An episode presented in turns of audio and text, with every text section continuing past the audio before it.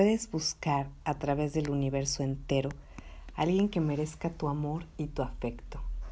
Puedes pensar incluso que esa persona lo merece más que tú mismo, pero nunca encontrarás a esa persona afuera, porque esa persona eres tú mismo, aquella que se merece el mayor amor y afecto en el universo entero. Buda. Hola, ¿cómo estás? Soy Claudia Sánchez Musi y estamos en este episodio número 18, Aprende a cuidarte, de la serie El amor en acción.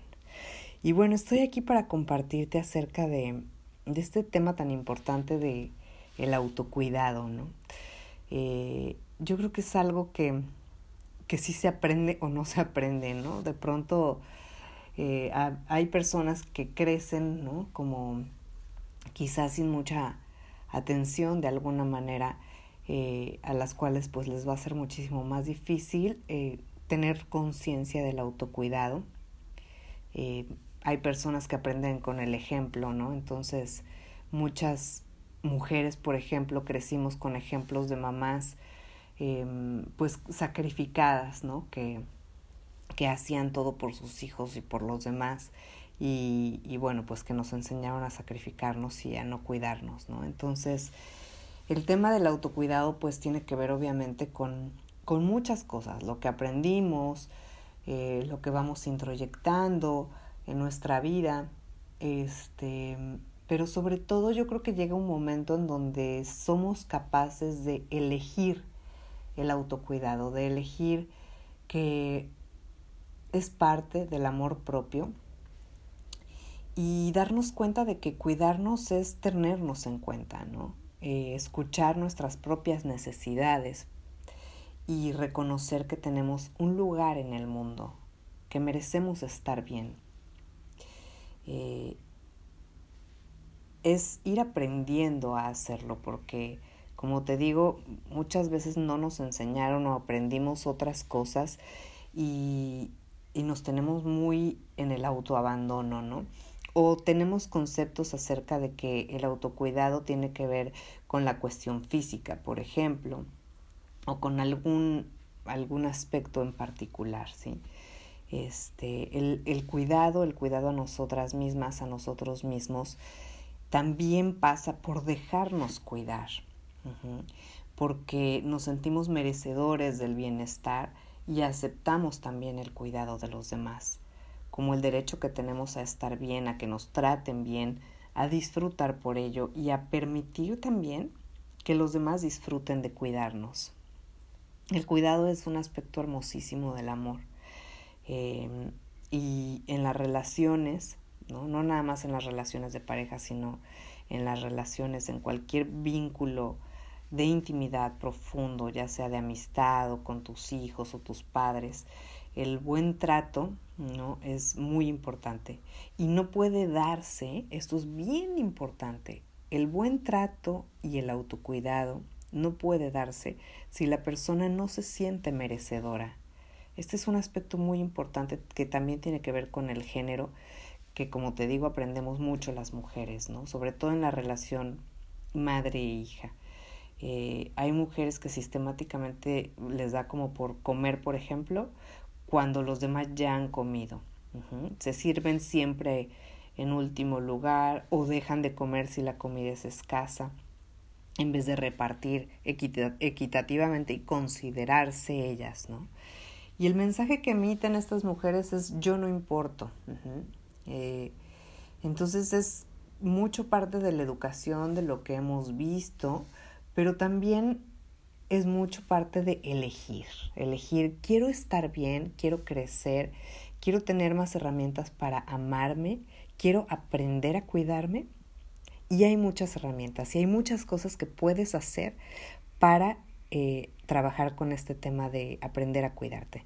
La primera de ellas y más importante que te sugiero es hacerte esta pregunta y tómatelo en serio, ponte a escribir y observa qué es lo que surge. ¿Qué necesitas?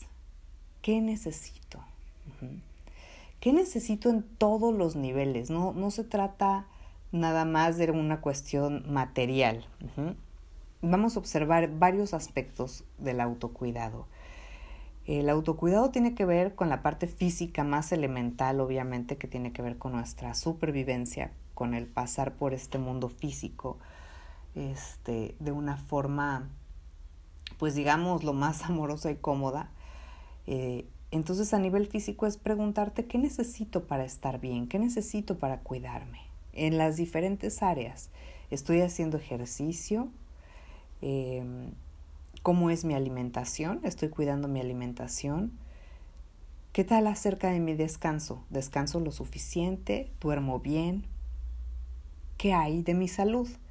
Eh, ¿Estoy enferma de algo? ¿Enfermo? ¿Me siento mal? ¿Qué estoy haciendo para solucionar mi salud?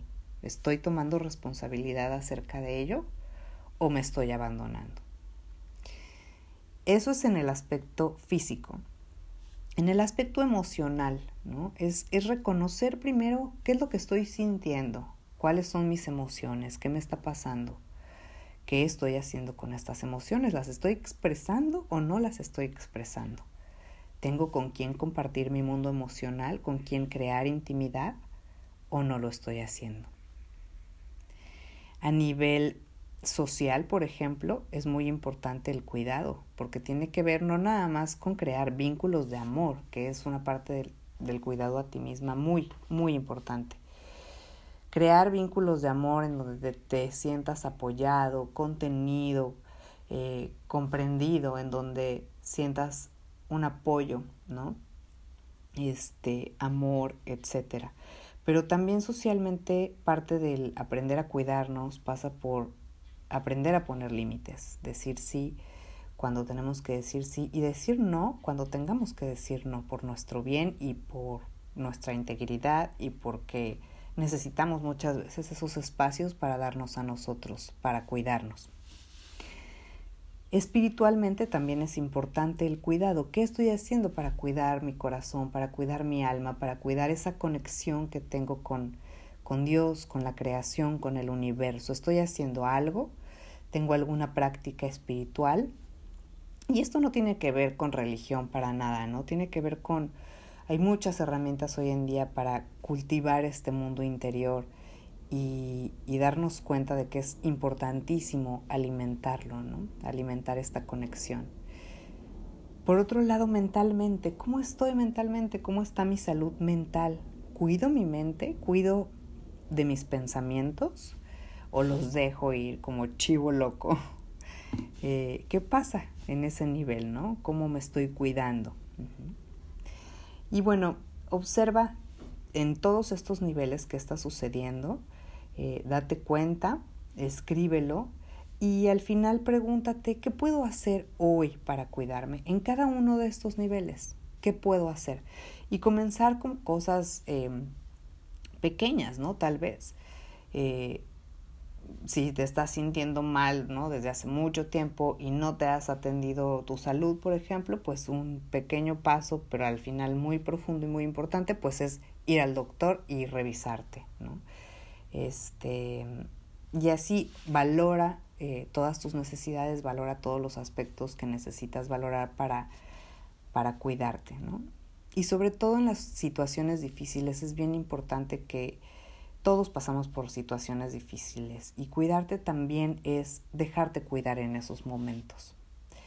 Cuidarte es estar atento de ti y ser responsable responsable, ¿no? O sea, responder de forma adecuada y con amor a tus necesidades.